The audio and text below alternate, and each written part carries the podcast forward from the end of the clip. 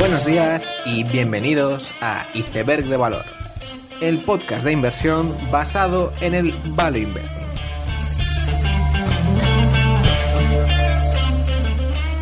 Bienvenidos los seguidores de Warren Buffett, bienvenidos a Iceberg de Valor.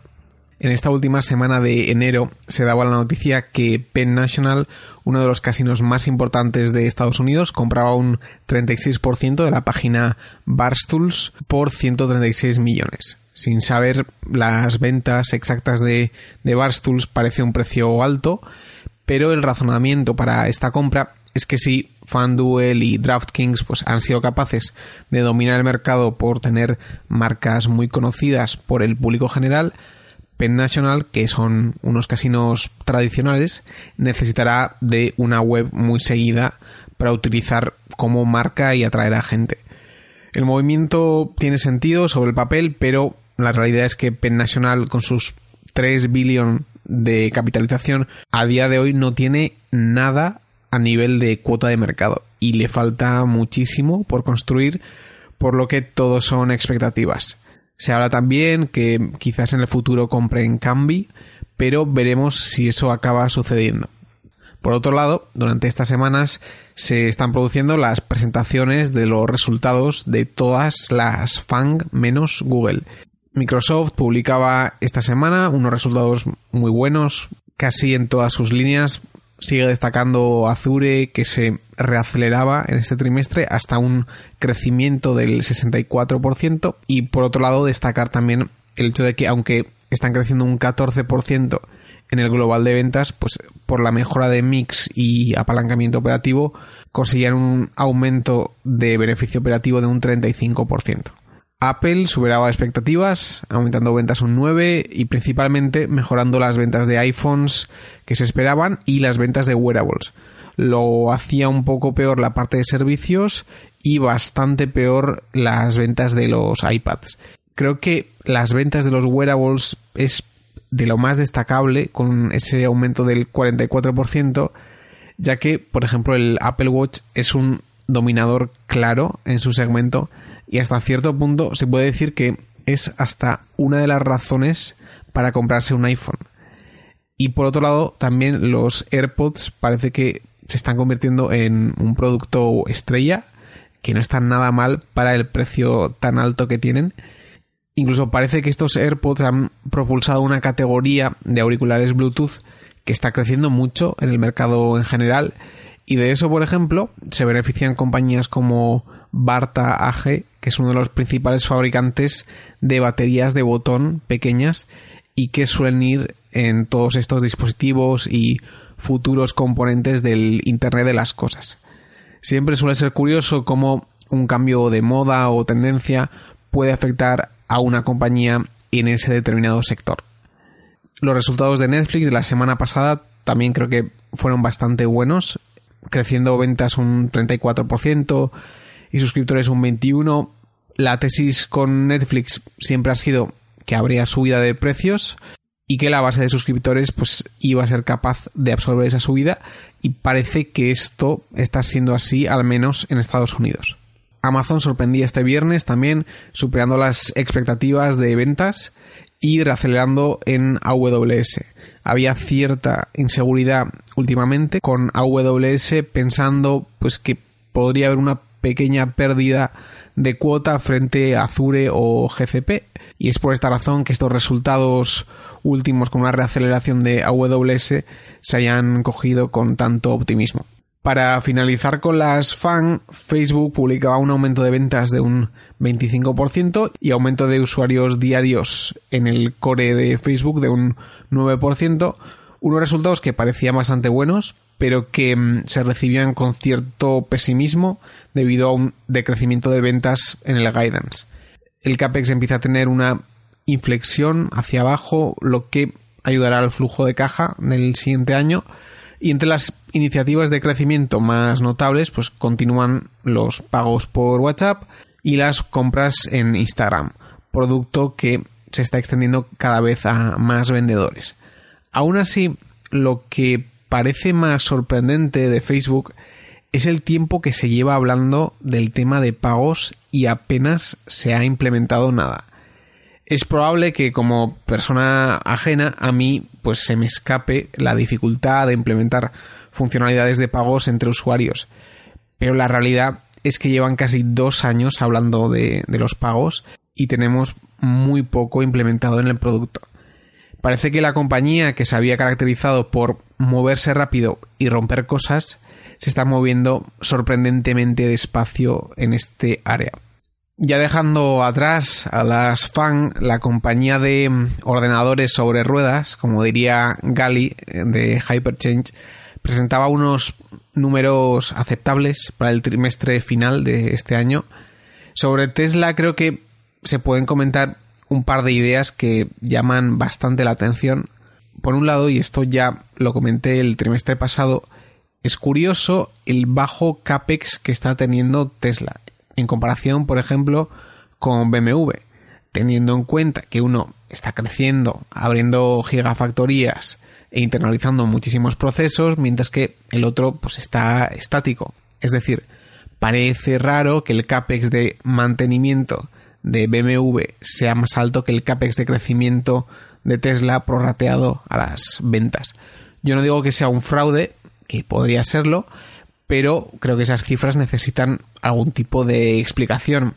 Y por otro lado, el segundo punto que me llama mucho la atención es lo poco que ha cambiado la historia desde septiembre hasta ahora en Tesla y sin embargo la acción casi vale el triple. Vale, es verdad que en el primer trimestre de 2019 hubo serias dudas con Tesla, la demanda, eh, los subsidios y otros factores. Pero desde el Q2 la situación a nivel de ventas tampoco ha cambiado mucho y sin embargo el sentimiento frente a la acción ha cambiado muchísimo y en general el propio tono de las conference calls pues también ha cambiado mucho. La cosa que sí que ha cambiado desde el Q2 del 2019 es el margen bruto del 18 al 22 y no hay que menospreciar este hecho. Para mucha gente el peligro de Tesla era que el Model 3 iba a dilapidar los márgenes de la compañía y sin embargo esto no ha ocurrido. Lo que no me queda tan claro es que este sea un dato tan espectacular como para triplicar la acción. Y respecto a la acción de Tesla, quería remarcar también cómo la acción de las compañías mueve completamente las narrativas sobre esas compañías. Es decir, incluso las personas más escépticas sobre Tesla están llegando a admitir una hipotética victoria cuando su situación operativa pues no ha cambiado mucho. Y por otro lado, si coges una compañía como Renault, que a nivel operativo tampoco le ha ocurrido ninguna debacle, la gente está asumiendo que va a ir a la bancarrota. Esto cuando lo único que ha ocurrido es que la acción de Renault va hacia abajo y la de Tesla va hacia arriba. La idea final que querría comentar sobre Tesla es que hay que intentar sacar alguna reflexión sobre lo que ha ocurrido con la compañía. No deja de ser una empresa que yo conocía y que ha multiplicado por tres y yo pues no lo he sabido ver. Lo primero decir también que, que una compañía se revalorice no significa que haya sido un error de omisión. Solo vemos una de las realidades que era posible y puede que la realidad en la que vivimos pues no sea el desenlace más probable en los escenarios que uno podría haber planteado. Aún así, es importante reflexionar sobre ello. La idea principal que yo extraigo es que si los datos de CAPEX son verdad, un líder carismático y una empresa con hambre puede generar productos superiores a los rivales a unos costes que para los jugadores establecidos serían completamente inimaginables. Es decir, que aunque el líder carismático no puede hacer magia, sí que puede cambiar la cultura de las organizaciones y que eso puede tener consecuencias reales a nivel de costes, innovación y rentabilidad. Sin embargo, no hay que dejar pasar por alto que la figura del líder carismático habitualmente tiene como cara opuesta de la moneda a la figura de impostor, como es este caso. Por lo tanto, esta guerra entre el líder carismático e impostor es una que se da constantemente hasta que los resultados finales de la empresa deciden cuál de las dos figuras es la correcta. Y para ilustrar este caso, si nos vamos al periodo justo posterior al Q1 de 2019, Tesla estaba celebrando el evento de conducción autónoma y justo Gali de Hyperchange había salido en un podcast con Tasha Kinney de ARC. Y podías ver que el propio Gali, cuando hablaba de las cosas que decía Elon Musk, tenía coletillas del estilo, bueno, si eso es verdad. Es decir, hasta el fanático más convencido puede tener dudas de si el líder carismático es un fraude o no en los peores momentos. Por lo tanto, mi conclusión es que un líder carismático y compañía con una cultura diferente, pues puede hacer cosas que para otros parecen imposibles. Sin embargo, habrá momentos donde la fe de uno pueda verse probada, y en esos momentos puede haber riesgo real de perder capital. Para acabar con el repaso de resultados, destacar los de Altria, que se asignaba una importante pérdida contable de su inversión en Joule. Joule era la marca de vaping que había cosechado un gran éxito comercial, en parte valiéndose de que las grandes tabaqueras tienen prohibido hacer publicidad de sus productos, lo que permitía que un nuevo jugador aprovechase este hecho para asentarse como líder en una categoría como el vaping. Así se creó Yule, un instrumento de vapeo que era muy popular entre jóvenes y en el que Altria acabó invirtiendo. Sin embargo, posteriormente Yule ha tenido innumerables problemas judiciales debido a publicidad engañosa y de dirigirse a gente muy joven. Esto se une al escándalo que hubo del vaping el año pasado, haciendo que el sentimiento frente a Altria pues no sea muy positivo.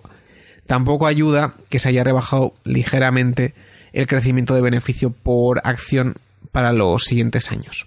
Igualmente, esta semana también presentaba resultados Harley Davidson con un menos 8% en ventas.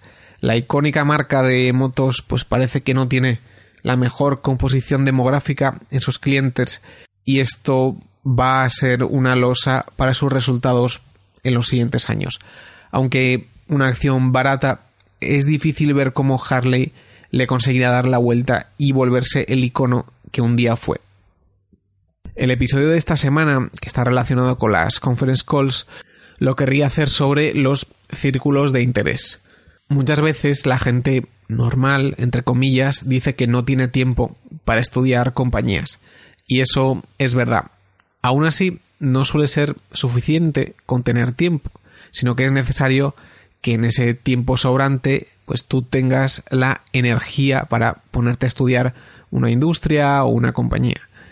La mayoría de gente suele aprovechar su tiempo libre para descansar, hacer deporte, pero hay pocas personas que se van a poner delante del ordenador haciendo el trabajo necesario. Por lo tanto, no solo hace falta tiempo, sino que hay que tener ganas. Y es que el universo de compañías que uno puede estudiar es abrumador más de 10.000 acciones y muchísimos sectores. Siempre hay algo que aprender y siempre se está creando nueva información. Por eso creo que es importante recalcar la importancia de estudiar compañías que por la razón que sea estén en tu círculo de interés y dejar ir aquellas que no estén dentro de este. No es lo mismo círculo de interés que la competencia. Yo puedo saber muy poco sobre un tema, pero por lo que sea es posible que tenga un gran interés que me haga aprender y pueda ser competente a medio plazo. Y digo esto porque leerse un informe anual de una compañía que no te interesa puede ser muy aburrido. Y no solo eso, sino que es probable que si no te gusta el sector, seas un actor completamente ajeno a la industria y que no te lleguen pues las noticias necesarias para llevar un buen seguimiento de esas compañías. Por eso, una habilidad central para todo aquel con tiempo limitado es la capacidad de descartar. Y para ello hay que utilizar heurísticos o atajos, sabiendo que no siempre se acertará, pero que a nivel de tiempo será lo más eficiente. Por ejemplo, si tú te lees una tesis o un artículo sobre una empresa, si no atrae tu atención en el primer minuto, probablemente tampoco lo hará en las siguientes dos horas, por lo que es importante descartar pronto. De esta forma es posible ir moviéndose a nuevos sectores, pero de una manera más lenta. Es decir, acabarás leyendo sobre empresas en industrias que conoces, pero probablemente cada una de ellas te podrá dar un nuevo conocimiento incremental, lo que te posibilitará luego moverte en lateral a otro tipo de compañías. Entonces, basándose en esto, ¿cómo yo me acerco a una determinada idea de inversión? Lo primero que me pregunto es si sé algo sobre ese sector. Si no sé nada, intento rememorar si alguien al que yo respete ha dicho algo positivo sobre esa determinada industria. Muchas veces suele bastar que alguien que admires diga un concepto que te guste y que esto sea una fuente de motivación para estudiar algo. Y como tercera opción, para no descartar algo, estaría la pregunta de ¿soy capaz, aún no siendo un experto, crear una analogía con lo que está ocurriendo con esta compañía, con otra situación en la que sí que me veo fuerte? Entonces, si no se dan estas condiciones, yo lo que hago es descartar una idea completamente porque, como he dicho, pues leer un 10K es lo más aburrido que hay.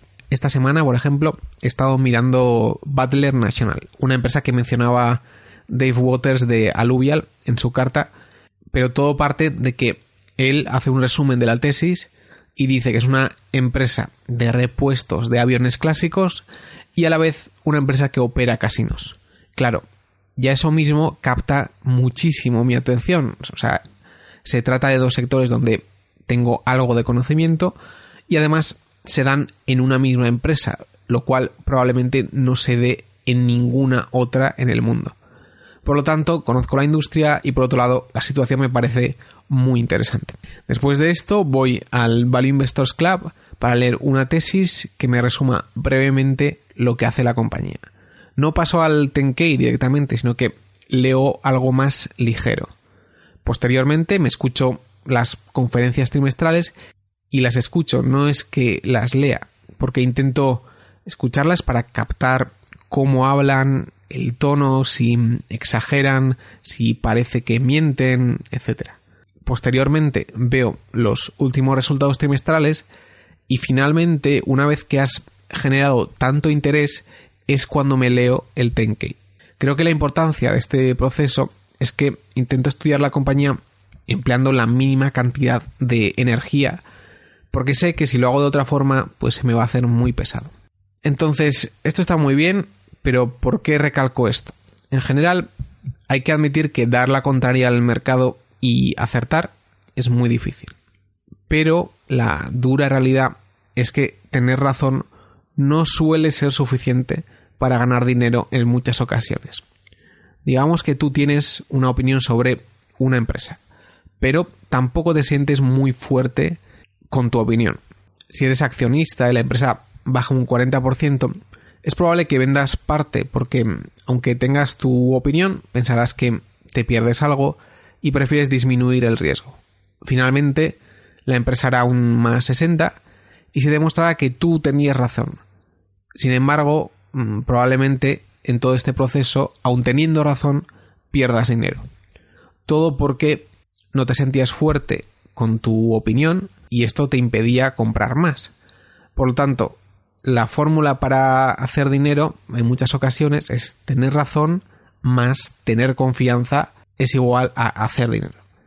Y para ello creo que un factor que ayuda es el de invertir en tu círculo de interés o en situaciones en las que no te sientas fuera de tu terreno. Con esta idea termino el episodio, espero que os haya gustado, nos vemos la siguiente semana y seguid aprendiendo. Thank you.